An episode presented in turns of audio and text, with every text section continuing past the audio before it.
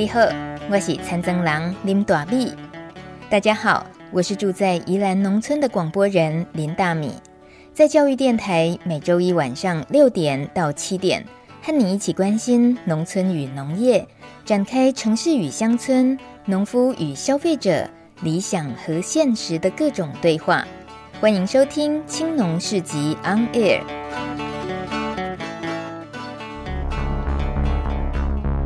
从农村看世界，看见新农村，舌尖上的农村。走开啦！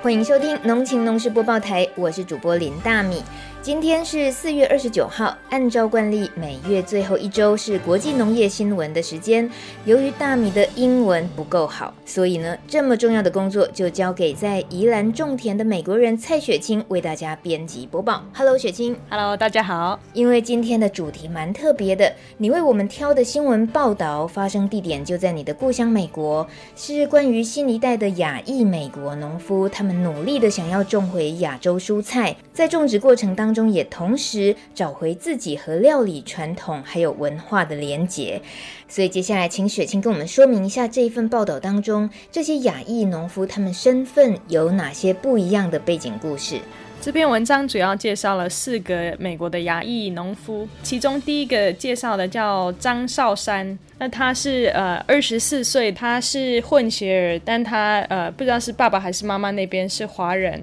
他是第三代的移民。那意思是说他已经距离他的这个华人身份、呃文化传统背景这些呃距离蛮遥远的，基本上就是一个美国小孩嘛。他就去学了跟农业相关的科系，然后投入了农业。但他在这个过程当中，他就开始要试验种植一些中国的蔬菜品种，然后在这个过程当中，他发现他呃对这些蔬菜的品种有一种很特别的感情，他觉得能够种出这些东西，然后呃跟这些作物跟这些食物产生连接，好像是在找回他自己的认同感，因为他一直呃在在美国我们会说那个混血儿是 half 一半华人一半白人这样子的说法，那他。觉得他的认同一直都是一个一半一半，并没有一个完整的认同。但他从开始种植中国的蔬菜品种，他就找到。一一种可以让他的自我认同变得更完整的方式，然后他希望他透过这个农场可以呃种植这些品种，然后可以呃销售给一些呃中式的餐厅，可以让呃更多美国的亚裔也体验到务农是一个怎么样的事情，然后他也希望可以打开更多空间，让亚裔可以从事农业。请问他的餐厅是在哪个地方？它主要是供应蔬菜到一个旧金山的米其林级中式的餐厅，叫周先生。或许听众其实会有点印象，可能有人也曾经吃过。那还有其他的亚裔农夫是什么身份呢？呃，第二位介绍的是呃姓阮的，他叫麦，然后他的父母亲是越南的难民，他呃小时候在加州长大。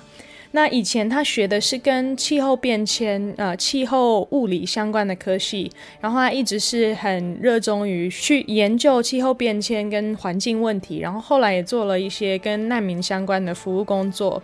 但是他发现，他觉得不管是要面对难民的问题，或者是呃难民到了美国或到了其他地方，要找到他们自己的一个生活方式，然后要保留他们跟本来的文化或本来的饮食。呃的一些连接，他觉得务农可以是面对气候变迁的一个很好的解决方式。他可以透过他的生态农业的方式、永续农农耕的方式，他可以在他自己的农场的土地里面固碳，然后可以呃可以提供一些不一样的做法，可以面对或解决气候变迁的一些状态。那他另外也发现，呃，如果可以透过种植，可以种一些比较少见的品种，然后可以供应给这些亚裔的呃族群，也是更可以呃，让亚洲人跟他们的传统食物产生更多的连接。他也有提到一件我觉得很重要的事情，他说，其实大部分的移民，这些来自亚洲地区的人，他们如果到了美国，然后本身就是从一个农业背景出发的。那他们到了美国要务农，他们大部分就会选择用比较友善的方式，因为那是他们本来在自己的家乡比较熟悉的方式。但是在他们遇到美国的农产品商品化非常具有竞争力的市场的这样子的需求的时候，他他们才会慢慢的开始改变做法，然后因应美国的主流的农业现况，他们就开始用呃化学的资材，然后开始做惯性的。那为什么一定要？走一个这样的方向，有没有一个空间是可以让这些亚洲人，他们可以，呃，或美国的亚裔，他们可以种植跟他们，呃，很有这些文化共鸣或文化连结的食物，但他们又可以用比较，呃，友善的方式，然后又是一个可以解决气候变迁的问题的方式。然后第三个也是，他是一个在韩国出生的，但后来被美国家庭领养的小孩。那他自己本身在一个美国白人家庭长大，他并没有跟他的韩国文化有有怎么样的连接。但是他在呃一个美国的农场工作打工的时候，他就开始自己呃自己种一些韩国的传统的作物，包含韩国有一种特别的紫苏。然后他在种这些东西的时候，他就在想说，那有没有有没有市场？然后当时就有人介绍他去认识，呃，有一个那边呃加州那边很有名的一个韩国料理餐厅，然后他们也是很注重食材，所以他就有一天他就带着一箱他自己种的这个韩国的紫苏，直接走进这个餐厅，然后那个餐厅老板一打开闻到那个味道，他就说：“你有种韩国紫苏？哦，我要，我要。”然后后来他呃，他现在的农场就是一个专门为了这个餐厅供应蔬菜，没有任何的零售，他种植一英亩的蔬菜，然后全部都是供应到这个餐厅，所以也是发现有这样子的一个市场需求。在文章里面也提到说，他对韩国的植物或作物比很多韩国人还要更熟悉，因为他自己透过这样的方式，他就可以更认识韩国的文化，然后建立一种自我认同。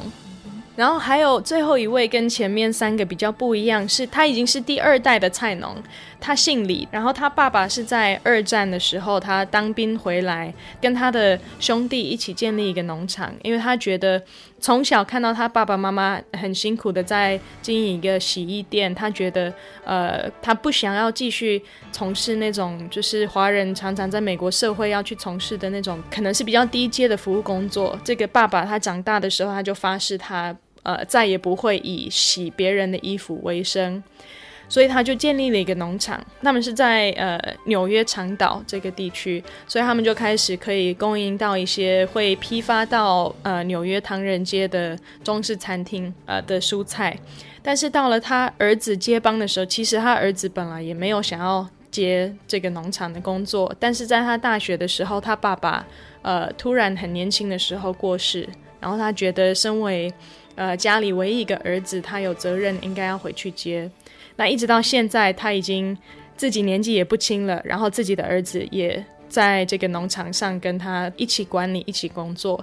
那其实他们本来做的方式也并不是用呃有机的方式。然后这个第二代的这个 Fred Lee。呃，李先生他在他的小孩子小的时候，他发现他爸爸那么年轻，癌症过世，会不会也跟这些化学的资产有关？然后看着他自己喷完药，他的小孩子也是很快就会跑到田里玩，他自己就觉得好像不应该这样子，好像可以找到更好的方法，所以他后来就开始慢慢的转型，然后在二零零七年，他们拿到了有机认证。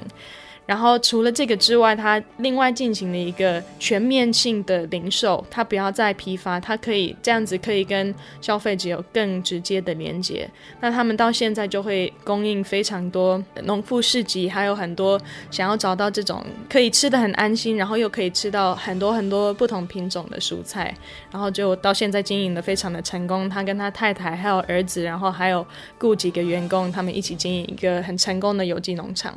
听起来，这四位亚裔农夫在美国种植蔬菜的这些故事，其实对于在台湾的务农的朋友来说，应该也都有很多似曾相似的感受或遭遇。可是雪清，你身为美国人，在台湾务农，你也曾经种过蔬菜，所以到底就你自己的理解，这些亚裔农夫在美国种植蔬菜，为了要唤起自己跟文化的连结，就是种蔬菜，就是吃蔬菜。那美国人吃着这些可能亚洲品种的蔬菜，又有什么不够有文化连结的地方吗？为什么对于亚洲人而言，亚洲蔬菜的连结又是那么样的特殊？你觉得呢？其实这个问题可以从几个方面回答。一方面是其实呃这样子的一个很重视蔬菜多样化的饮食文化本身就来自于亚洲的饮食。欧美的饮食其实没有那么的注重蔬菜或青菜这个部分，所以文章里面也有提到说，其实这样子的一个像加州的农业是非常的重视蔬菜这样子的。一个饮食传统，其实是因为当时早期的非常大量的亚洲的移民，他们带来他们这些国家的一些蔬菜的品种跟呃农耕文化，才会有现在我们这么多的品种可以吃。然后这样子的一个会很注重新鲜蔬菜的一个健康饮食概念。然后再来，其实在这几年，美国开始很流行这种农夫市集啊，或者是有机农业。的这样子的情况，这样的潮流之下，大部分大部分在参与这样子的运动的人，或者是在种这些有机蔬菜或有机其他有机作物的人，都不是亚洲人。其实，在现在美国全国的从事农业的人口里面，不到百分之一是亚裔。现在加州是全美国，呃，农业最重要的其中一个州，特别是在生鲜的蔬菜这个部分。加州是美国第一。那在早期，加州整个农业在发展的时候，是靠非常大量的亚洲的移民，来自日本、来自中国。但是后来，因为很多各方面的排他性的政策，甚至直接呃直接禁止任何中国人移民，这些等等的政策，就造成本来在加州的农业有那么大的贡献的这些亚洲人，他们没有办法留在这样子的空间继续发挥。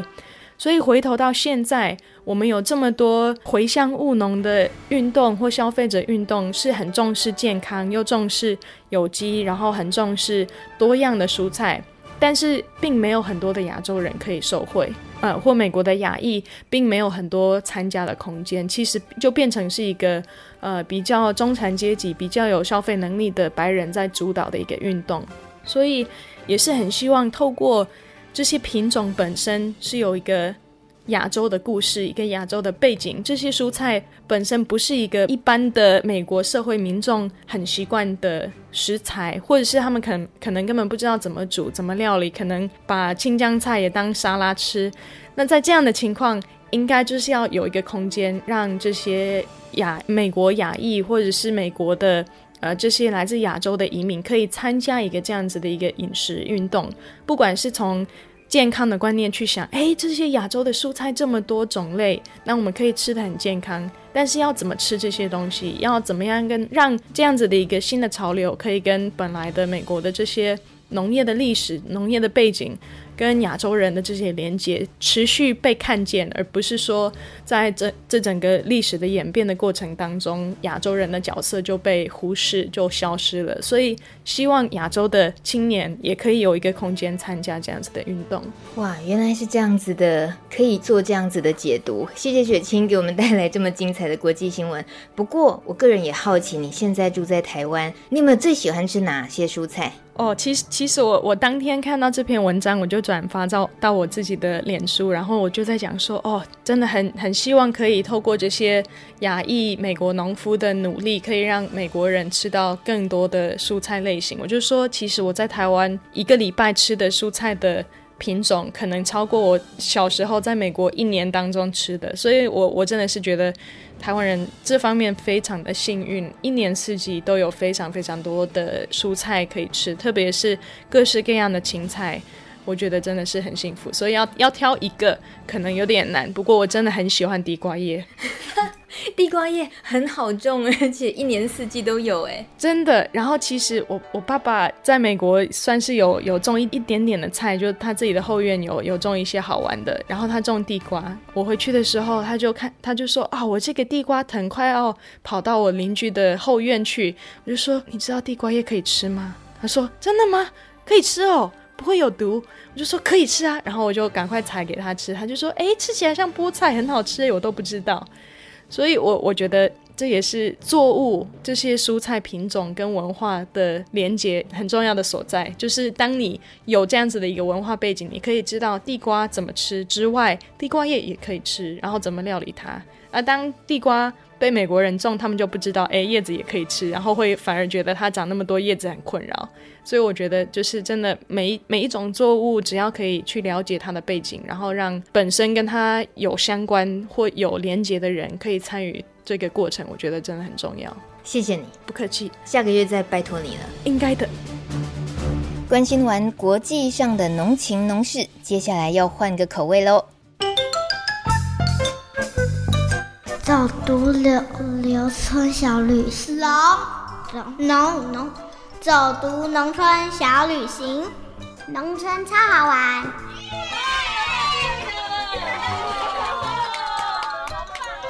你常常吃巧克力吗？曾经看过制造巧克力的可可树本人吗？不用出国哦，在台湾就可以看得到。一起跟着屏东可可公主黄婉伦走进可可园里面。从那个从授粉，从这样从这样小小授粉有没有？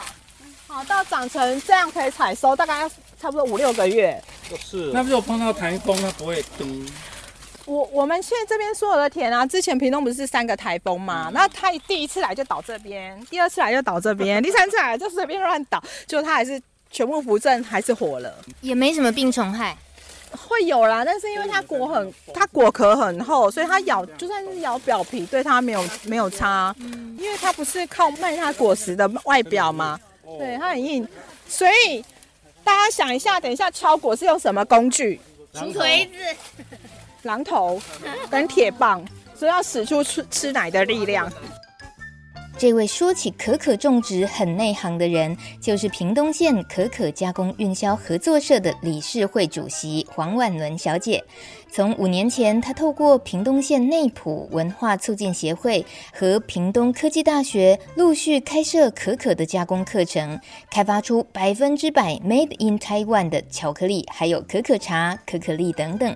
希望能够将屏东打造成可可的故乡，也翻转了大家对屏东内埔的乡村印象。看到了槟榔园，也等于很高几率的你可以遇见可可本尊哦。尤其内埔这个地方，它位于屏东的北边山脚下，不像南边风很大，加上内埔的日夜温差比较小，所以很适合种可可。有第二代开始接的吗？有有有，其实第二代接的还蛮多的，因为慢慢看出就有那个有一些效益啦，然后所以第二代慢慢就会回来，然后做成巧克力，做成各种产品，对，所以他们也开始在投入这样。对，其实主要我们听到可可想到的就是巧克力，对，这有多么的误解。基本上可可它其实应该是说，你从可可果实做到巧克力，它还有蛮漫长的一段时间呐、啊。就是它的加工程序真的很繁琐，大概有十几道的加工程序，其实没有那么容易。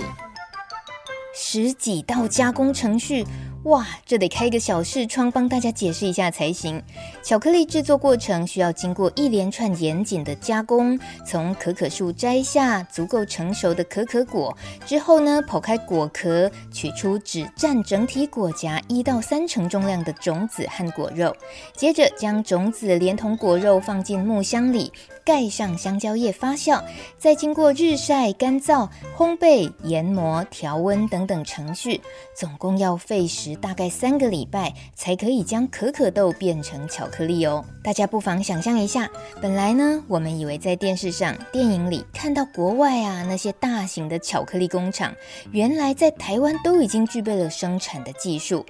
其实，早在日治时期，日本的明治还有森永公司都曾经在屏东长治和南州一带引进可可，只是后来因为没有人推广，渐渐没落了。十五年前，屏东还曾经兴起了第一波可可复耕的热潮，希望可以取代收益越来越差的槟榔树。但是呢，因为没有加工技术，种出来不知道卖给谁，农民陆陆续续就砍掉了可可树。一直到二零一四年，屏东县内埔文化促进协会和地方政府以及屏科大积极建立了系统性的加工技术，才把屏东这个被遗忘很久的作物重新唤醒，呈现了全新的风貌。而幕后的关键推手就不能不提黄婉伦，他去年更成立了加工运销合作社，和在地的可可果农一起打造台湾巧克力的新时代。但是为什么他会被称为可可公主呢？以前没有任何务农经验的他，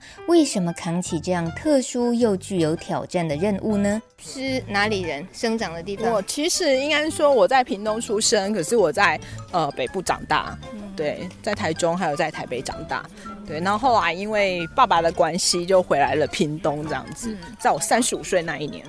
有点抱怨的口气，也不是啊，就是过不一样的生活嘛。嗯。对，就毕竟你在都市啊，你可能是每天穿着套装，踩着高跟鞋，对，然后回来你就连去百货公司都可以穿拖鞋这样子，就是完全就是相近，就是很舒服啊，就是有时候过久了你也会很很，就是也会喜欢这样的环境啦。但是就是真的跟以前的职业就完全不一样，这边现在就是管这些农民啊，然后管这些果实啊，对，要做这些加工品这样，嗯，对。那个可可公主啊，是指可可还是指你？应该是指可可，不是指我啦。对，因为看起来没有公主的 feel 嘛，对不对？哈，对。可是 大家看到这个名词，很可能直接就以为哦，比比如说南投盛产什么水果，然后就有什么公主。对。然后宜兰有金枣公主，有吗？啊之类的。所以屏东有可可公主。这也算是一个行销品牌的好方法。就是其实有时候是农友，因为农友年纪又比较偏大，然后他们有时候开玩笑啊，就会觉得说，哎，真是就是，其实刚开始你知道农业单位都叫我可可小姐，他也不是记不得我的名字，就是那个可可小姐。然后我说什么叫可可小姐？然后我就觉得说，呃他但后来就变成就变成一个代号这样子，然后后来有时候他们就直接叫我可可，就是有一些比较客气的人就说哎可可公主，然后或是农业单位的人叫我可可小姐，对，就是感觉好像我这个人走出来就是可可这样子。对，家里本来是哪方面的农业吗？没有哎，家里面其实原本是在做社区服务。我爸妈他们都是在做，就是嗯协会的社区啊，对。然后是后来就是一直听到很多农民种的时候，就是苗商都不见了嘛，然后我就有时候就会来家里面聊天或者什么。然后那时候我就想说，其实我们内埔乡没有什么很有特色产业，那我觉得如果可可可以做起来的话，也许它就可以成为一个特色产业。当时想的很单纯啊，是殊不知这个产业你要做进去要做大，它其实是要放花费很多的心力跟劳力，然后还有甚至是你要放很多的资本在这。里面就是想的很单纯，可是做起来的时候其实有点累。嗯，对啊。但二零一四年到现在四年，对，算是我们不敢讲成功，对不对？但是好像成绩还。就是就是很多人看我这四年为什么可可就可以翻身的那种感觉，因为他们总觉得屏东翻身了，可可也翻身了。可是我觉得这这真的是一大群人在努力，因为你要让所有的，就是你不能只有一个人变好。以前很多我们就会觉得独门秘技呀，只有你一个人，你知道你不愿意告诉别人。可是可可他这就是要让大家都好，所以你要教大家怎么种植、怎么修枝，哦，然后怎么加工，这样做出来的产品大家才会都是好的，然后大家都会是好的。你出去。你卖给任何一个人，任何一个人都会说，嗯，屏东的可可品质很好，嗯、那整体的形象就会一起打起来。嗯、对，那不然如果他们拿到一个不好的东西，就是说没有啊，我买到就不好。嗯、对，那你这样的话积累就是负评嘛。嗯，对。怎 怎么可以什么都不懂到可以管理这么多农友？就要先把自己变成是会的人呐、啊。嗯所以我就直接飞去菲律宾啊，飞去印尼啊，马来西亚，就先去学嘛。嗯，对，去学看人怎么做，怎么种，怎么加工。然后好的老师，我们就把他引进来。因为当时以前就台湾有时候会比较保守，就会觉得说，哦，你就找台大老师来教啊，嗯、找谁来教？可是事实上，他们对于可可这一块可能也不是那么的了解，所以还是你还是要从国外去找人家，毕毕竟种了几百年了，对，他的实作经验很高，所以先去学。嗯。学了之后再回来，然后再把好的老师带回来，然后就去做分享。不错吧？来屏东找可可公主聊聊天，可以听到好多可可的内幕。其实屏东可可公主的另一个说法是哦，这种热带果树对环境的要求很严苛。屏东的农人开玩笑说啊，这个有公主病啦。因为啊，可可喜欢阳光，又不爱晒太阳，槟榔树下刚好就能够帮它遮阴，维持在十八到二十八度 C 的环境当中，是这样来的。总之，来到屏东内埔，来行爱的咱呀，指名找可可公主就对了。逛一逛可可园，休息一下，待会还要请黄婉伦分享可可加工运销合作社和农友们如何合作，当然也要谈谈屏东内埔的可可产业未来愿景。又怎么样能够吸引年轻人投入呢？别错过喽！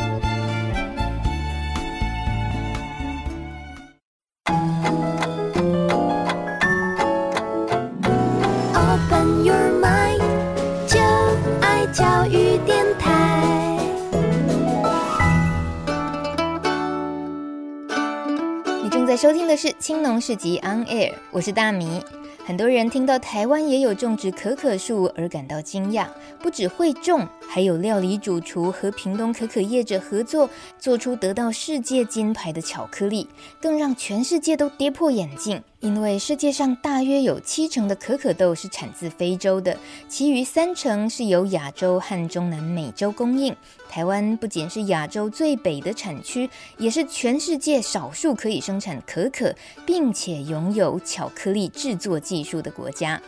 今天的节目主角是点 COCO 的可可，不是。点 COCO 的空姐哦，这个从可可树上采下来，第一步就得先用榔头敲开才能得到可可豆，没敲好就是敲到你的手。今天跟着大米和一群喜欢曼岛小旅行的朋友，一起来到屏东的内埔，拜访屏东县可可加工运销合作社的创办人黄婉伦小姐，听听可可豆的身世，为什么这几年可可能够在台湾写下精致农业的新篇章呢？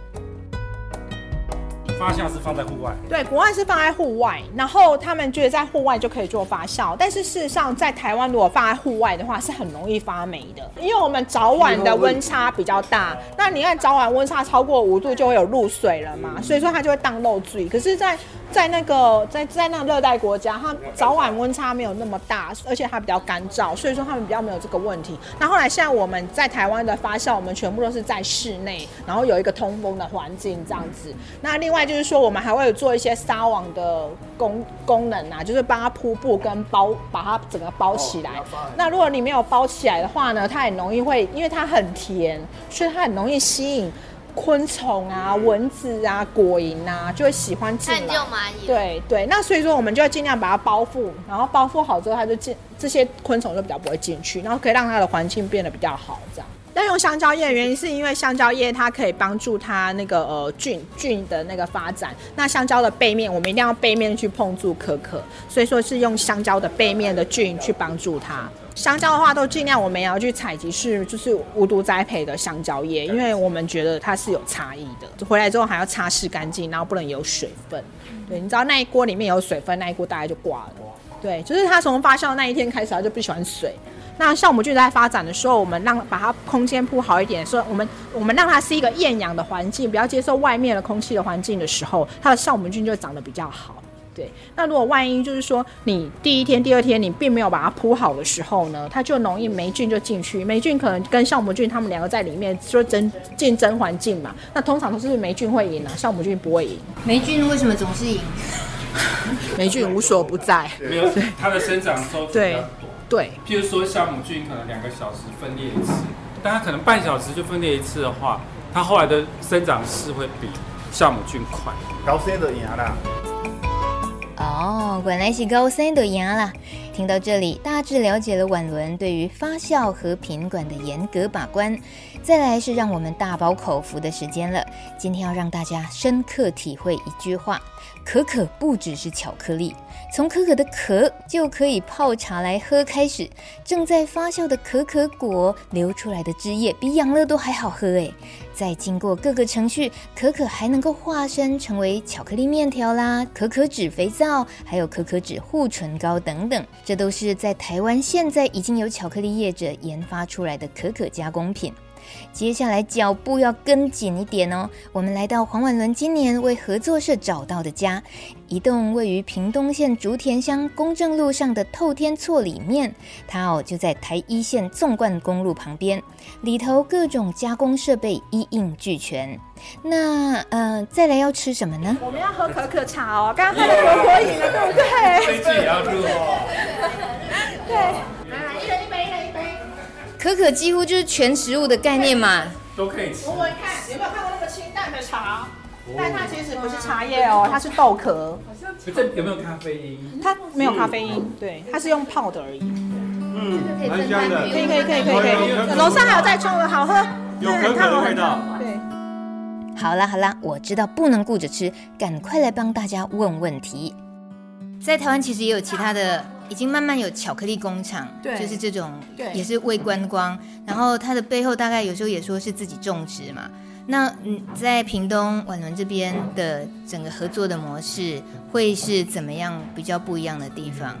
嗯，我们应该是说我们跟农民比较密切，而且因为合作社的营收最后是回到农民身上的。那我们就是我们这个合作社是大家集资做的，所以集资。在这边就是有一个这样的场域，然后呃有下面的加工的场域，那农民都可以来使用。对，那有的比如说像有一些品牌业者，他觉得我们只要做他的产品的协助的部分，哈，就是缩减他。在生产上面的压力哦，因为他们要卖啊，要干嘛，觉得压力很大这样子哦，然后所以我们会协助他。那另外一种是农民，有的是他只想收，就像我们说的，很多是军工教退休的，他没有时间管理，我们就会帮他说。那我们未来还会再发展，就是我们会帮农民做代耕，就是因为我们屏东毕竟，屏东真的是一个人口非常老化的地方，我们。可可农的平均年龄大概都在六十五岁到七十岁，然后他们慢慢的就是这些粗重的工作，他其实是没办法做的，然后所以他如果没办法做的话，呃，我就会影响到产量，所以我们就是现在就开始在研拟，就是说我们要怎么去帮他们做代耕，就是这些田我们慢慢的就回来做代耕，然后就由我们的年轻人进入来这个产业，然后年轻人进来之后，我们也希望说，哎，他慢慢的我们可以把他养大，养大之后他就可以再去做内部创业或者是外部创业这样子。对，所以比较像那个可可的上游供应商，从生产上游，就是会比较是大家的伙伴的关系，这样就是我们我们可能合作社它不会是一个独立发展的，它可能会有很多的，我们比如说我们是中心，然后我们的农民、我们的品牌都是我们的卫星这样子。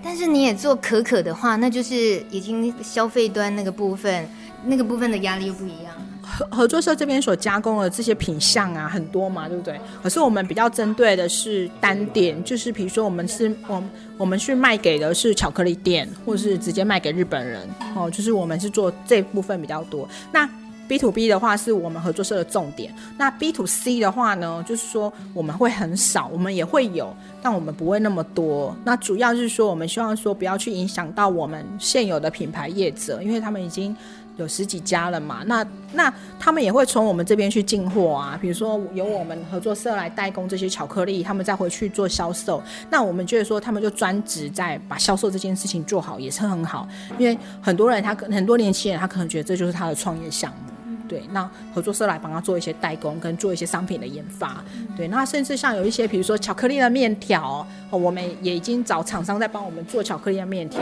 那这些的话，它都已达到一定的量，它才有办法制作。那如果假设你个别的农户要做这件事，就会比较难。那如果假设说我们集体的力量，比如说合作社去谈说，好，那我就进一千包，那一千包回来的话，大家就是十二个品牌业者慢慢分，事实上很快它就可以走出去了。这样，嗯、对，那这样我们可以做的品相就会越来越多。对，就比较想要是一一个比较是共创基地的这样的概念啊，对，就是希望说不要大家都是单打独斗，散在散在各边这样子。Stars shining bright above you. Night breezes seem to whisper I love you. Birds singing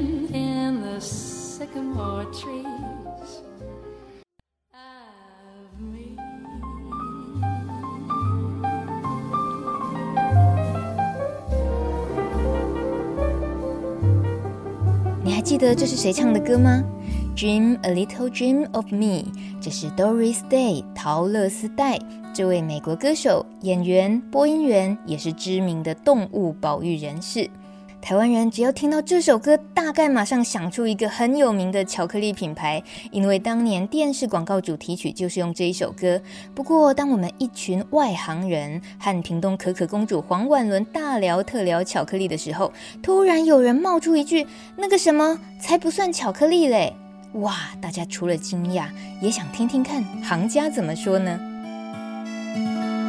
我我解释一下哈，就是说巧克力其实在全世界 Codex 啊，或者说台湾的食药署都有规范，它要可可含量、可可固形物含量三十五 percent 以上嘛，才能叫巧克力。那以前很多他们都叫巧克力饼干啊，或者什么什么，事实上慢慢现在如果你去看包装，它也都调整了，他们只能叫巧克力风味饼干。它未来标示越来越多，后你们你们有机会你们再去买那个巧克力的时候，你就会看到背面它有一种叫做植物油巧克力，或者是代可可脂巧克力，表示呢，他们都是把可可的油脂抽取出来了。那抽取出来不是剩下粉剩下渣渣嘛，对不对？那它怎么做成巧克力？很简单，它就把植物油填回去，比如说橄榄油啊，哦，棕榈油啊，然后还有什么？呃，椰子油，最，最常见的是这三种油，然后就把它再填进去，然后再把它变成，哎，又是一个巧克力，然后再填一些巧克力的香气啊、风味啊，然后就又又是一个叫做代可可脂巧克力。那通常这样的巧克力呢，它就没有含有，它就不含有可可脂，或者说它可可脂的含量很少。那其实巧克力它之所以好，是它可可脂含量很好，所以你要试的是吃它的可可脂。可可脂呢，它要比巧克力更昂贵了。它可以做医疗用途哦，它可以去做萃取，它可以做保养品。比如说你们看到外面很多 Chanel 的那些保养液啊，它实际上都有含有可可脂。对，那所以说其实可可脂它还蛮贵的。哦，又学到了！下回买巧克力记得看看包装上的成分哦。根据食药署的规定，可可固形物的重量要达到百分之三十五以上才能称为巧克力哦。台湾不仅是亚洲最北边的可可产区，更是世界上可可生产成本最高的地方。从婉伦在合作社的工作来看，与在地可可农合作所遇到的困难与挑战有哪些呢？其实也，他们也不是说不愿意。我觉得我们可可农啊，有一个很很特别的，就是我自己发现的，就是他们很多都是军工教退休人员，然后就家有良田嘛，然后听闻说可可不用管理嘛，所以就买了很多苗下去下去种。然后种完之后，你这回再去跟他说，呃，你要管理，他都已经六十五岁、七十岁了，退休都十几年、二十年了，他怎么去管理？他管不动。那你只要管不动，你平时就像你们在敲果，它就良莠不齐，好的很好，差的很差，这就要看他们家里的二代愿不愿意回来。如果家里的二代愿意帮忙，通常那个田都会很好。如果家里又没有二代愿意帮，因为其实他们的二代很多在外面成果都很好，像我们有一个。我们有我们社员里面有一个是医生，就是安泰医院的医生，他都跟我说，婉伦，你只要跟我讲钱的事情，我都可以解决。但是如果你要我的家果实很好，我没有办法。那但是他就是很很很让我们觉得很为难，就是说他的田有七分地，他种了两百多棵的果荚，已经第四年了，是还没有办法交果的。这样的田在我们屏东还是不少。对呀、啊，可见不是不是放着的，是大家怎么误会那么大？收枝啊，你要修枝，你不修枝，你哪一种果树，你不修枝，它可以结很多果实，跟它会结十颗二十颗，可它没有经济价值，他觉得说啊，这样十颗二十颗，你我把饼多来嘎哦，他也就不想派工，然后或者是说他也没有时间来修剪啊，就就整园就荒在那边了。就像我们今天去看的那个果园的另外一区，他是他是一个警察退休的。他那一区几乎都没有再剪。我那天经过去还，还跟那个陈大哥说啊，你有机会碰到你，那他人基本上很多时间都在台北，我就会跟他说，你当改邻邻居公跨被外包好温吧，不然那个果实就是都都在果树上，你就看到那个果实那么多在树上烂掉了，你就觉得很心痛。哎呀，就很多是这样的。我觉得就是田间，田间会导致就是说我们在。我们在后座的这个后置的这个部分就没有办法得到很好的豆子，比如说像我我们我们要挑出去给日本的扁的豆子、小的豆子，我们都会挑掉。那所以说相对的，我们的成本就很高嘛。对。可是因为我们希望吸引日本人跟我们的保有长期的互动，所以我们还是会尽量挑好的豆子给他们。对。那但是我们偏小跟偏扁的豆子是居多的。那这种就是我们自己再拿回来做巧克力。所以我们常开玩笑说，哎、欸，我们用那个扁豆子跟那个不好的豆子做的巧克力都可以得奖的，所以我们台湾人的后置能力真的很好。开玩笑的啦。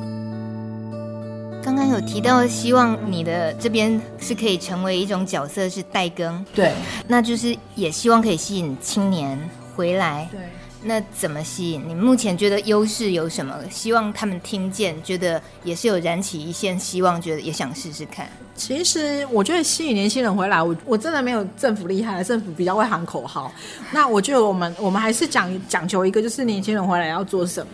回来种田吗？屏东如果回来种田，他到底收入好不好？那我们现在想说，年轻人回来，我们不是希望说他只有去耕这个田而已，我们也希望他可以学会整套的这些制作的技术，然后成为一个品新的品牌，然后让我们这个整个区域。比较像古坑那样子的发展，就是说，哦，我们这整个区域就形塑成是一个可可的产业基地，或者说可可的群聚的基地，这样。就让年轻人，如果比如说他觉得他在外面，他比如说他在台北一个月也是领三四万块，然后还要租房子，然后他就可能就不如回来屏东，也许可能一开始可能就两三万，那但是他如果慢慢的可以做到巧克力，就大家大家看这样巧克力果实一公斤二十二块嘛，果实一公斤二十二块，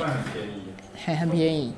对，因为没有办法，因为我们制作成本很贵啊。巧克力那样子一片可以卖二十五块，你跟狗地嘛比起来也是很便宜呀、对，但是我们现在就是大概就是二十五到五十左右的价格，因为看你的 percent 数这样子。但是年轻人从这当中他就可以赚到他的他的一些利益。那那中间这一段比较辛苦的部分，就变成说由合作社大家一起来做这样子，对，就可以降低成本。在这次拜访行程中，有好几位关心台湾农业的朋友和婉伦有一场精彩的交流座谈。这场不对外的私房可可经营秘籍，今天特别给青农世纪 On Air 节目的听众独享。快来听听有人提到采购机器设备的内幕哦。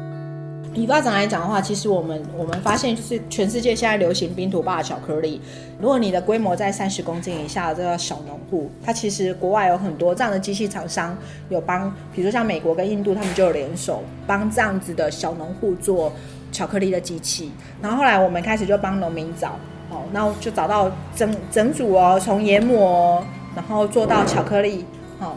整套机器买下来大概只要六七万块。我也要种，我也要买。对，你你就可以自己在家里面烘你的豆子。我是说烘烘豆子，因为我我有一本买了一个三万多块的那个烘豆机，什么咖啡烘豆机。我爸说黑我看不了，还用瞎英文呢。我想说惨了不行，因为我，我如果我不能什么事情都我自己做嘛，我总要有一些简单的事情请我爸帮忙。所以我就去找那个旋风式烤轮，那那个一台才两千九，六十升的那个已经很好用了。我爸还烤得很厉害，日本人还就。Cost 那个是贵的是，就是说两千块就搞定啦。那一台才两千两千九百多。我后来跟大家讲说，买那个就好了，旋风式它会滚动，豆子可以平均收了。后来我们找了日本土木工二先生来，他说啊，豆子就是不能烤，它跟咖啡不一样，咖啡它有一个什么烘焙的曲线，可是巧克力讲的就是它的风味，你烤得太厚，好的这些风味都被你烤掉了，它只剩下一个焦味。哦，那所以说一般工业型的工业型的。可可工厂，他们才会去把它烘得很深，因为那个豆子它可能它没有讲求那么多的发酵技术，但它会很涩，所以它必须要透过很深的烘焙把它的涩跟它的单宁去掉。可是我们这个都已经经过一个很好的发酵程序，很好的日晒程序，所以我们只要做很轻的烘焙，不要让它是豆青，这样就好了。所以那个就很厉害了。然后大家研磨机，台湾国内的厂商也有研发一个，就是。我都觉得那个其实不是在帮助农民，然后研发一台就跟农民说那一台要十几万。后来我就 Google Google，我自己看到国外的一台就是很好很厉害，大家都在用的一台，它的定价才三百美元，九千多，九千多，那加上关税进来一万五、一万四、一万五左右，还加运费嘛，对，这样就搞定啦。所以它是不是可以可以烘了，可以脱壳？脱壳很简单，我就说你如果不买脱壳机，现在脱壳机。简易的也有了，台湾就是有，我们有做出一台，大概只要九千多。然后如果你不脱，你就少量，你就自己用那个酒瓶滚一滚，吹风机吹一吹，那把它的豆壳先吹离，剩下那个豆碎就可以下去研磨机研磨了。然后他们每次都就是讲说什么那个研磨前要出模，出模要什么很厉害的什么，又要好几万块的机器。我说不用，我跟你讲，打那个咖啡的那个没有那个那个调理机，那个小小的一千多块，超好用的，而且它不会留残渣。对，我就用那个。我说我的产量那么大，我也是用那一台。就苗商跟机器厂商都比较怨恨我，而事实上我觉得就是帮助他们，先让他们站起来，然后站起来之后他们有信心。当然，你如果要投资到工厂型，就像现在我们楼下的这些大机器，也都是要好几百万啦。因为规模大，而且它要更精致嘛，它可能就不是那种小型粗模做的，它又要更精致。可是事实上，你更精致，它处理的量也大。就是你是工厂，其实我们这样下来，大概也就是在几百以内而已啊，这样不用没有到所谓的什么两三千啊。另外一个是说可可豆啊，它因为油脂含量很高，好，所以它如果长期的运输啊。它长期的运输，其实它很容易得黄曲毒素跟赭曲毒素。那所以说，事实上呢，所以所以其实它如果做了那么远的船，因为大部分都用船运嘛，对不对？哈，它。从中南美洲也好，或者从非洲也好，哦，你要先运到阿姆斯特丹，再从阿姆斯特丹分到其他的国家，再去做加工。事实上，它的我我们都说，其实巧克力是一个碳里程非常高的一个食物，对。那所以它经由这样子之后，它你看它加工制作，那那你它。船运的时间是非常长，而且还要储存，所以如果你的储存管理没有做好的话，事实上它的确很很有机会得黄曲毒素跟真菌毒素。然后再一个就是像日本，很多人他们就觉得说，我们品种的可可豆怎么有可能卖到日本去？贵的要命呢，然后怎么会卖到日本去？可是事实上，台湾的可可豆在日本很受日本人欢迎，他们觉得品质很好。那一天，他们我们有一个日本的厂商就找了那个呃东京电视台来我们这边做采访，然后他他自己都以身出来讲说，他觉得在屏东买到的可可豆每一颗都是可以用的。嗯，对，很大的赞美。嗯，对，就是一个很大。对对对，就是每一颗都是可以用，它不会浪费。然后再一个就是说，因为他本来日本人他很就是很重视这种品质的东西，所以他就算是从中南美洲买，他也是做空运啊。日本人他不敢做海运，所以他全部都是空运。他就算买一吨也是空运，成本也不对，他成本很高啊。你对台湾对他而言，他说拜托这么近，我做那个什么，对啊，我就甚至他们都说我我做联航来买都还还很划得来。我们有一个朋友是在刚果的那个侨胞，他说：“哎，刚果有种可可。”我说：“哦，那好啊，有机会我们要去刚果看可可。”他说：“我那从刚果的时候机场去到那边可能要种，可能开车要三天。”我说：“哦，那就不用了，三天。”所以其实我们现在就想要卖。日本人这样的 tour，我们没有说只想单卖产品而已。那我们希望说能让我们这个地方，就是让它真的有事做。我们这边真的是一个没事做的地方，没有工业嘛，然后就是农业也很落后，就是槟榔啊，就是对，要不然就香蕉啊，香蕉一直又在顶，那个价格就是起起伏伏的盘旋，然后就没有其他的种植的那个，然后还有种凤梨啊，种凤梨价格是不错啦，因为但是凤梨就是你晚上还要去。该点还要让他对啊，所以年轻人也不见得愿意呀、啊。就除非他是莲雾啊，不是很有名。莲雾在林边，我们内埔这边种不出来。这边对对，早只是离港那边。就就内埔我们这一代比较没有重点的产物啊，所以那时候才会想说，好，那就把可可做把它做起来，因为没有得选嘛，你没有什，你有很多东西可以选，你还有选择权。都输人家。对你，你你种莲雾。你也种不赢林边哈，然后你种芒，就更仿山，对对，猪脚就已经万了，哎，这听起来也不太好。对，然后猪脚养猪又会被被别人那个 complain，对，养猪不容易啊，对，然后然后我们的工业区那个我们的这些个工业区又都是外劳，所以我们的年轻人到底要做什么？没事做啊。对啊，所以我就觉得说，哎呀，要先有事做，才想让年轻人回来，不是说你一天到晚喊说哎青年回流，然后回来干嘛？你总不能每一个人都开早餐店啊。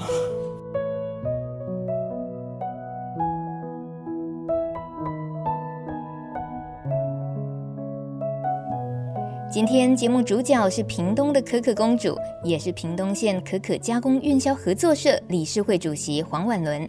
听到她这么不藏私的分享可可产业种植和制作的细节，有甘有苦，对于想种植可可的人，也算是补足一些常识。怕几个啊基础嘞。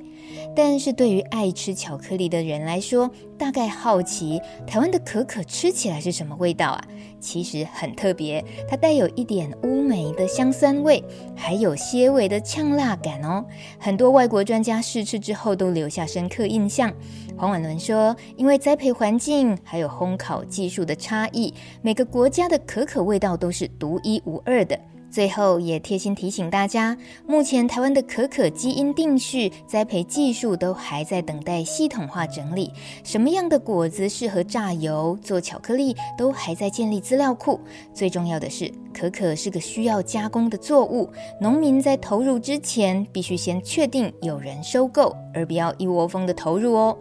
谢谢婉伦，也谢谢您的收听。下一趟国境之南的旅程，别忘了多留一点时间探索屏东的巧克力产业，带上一份巧克力回家当伴手礼，绝对不会失礼哦。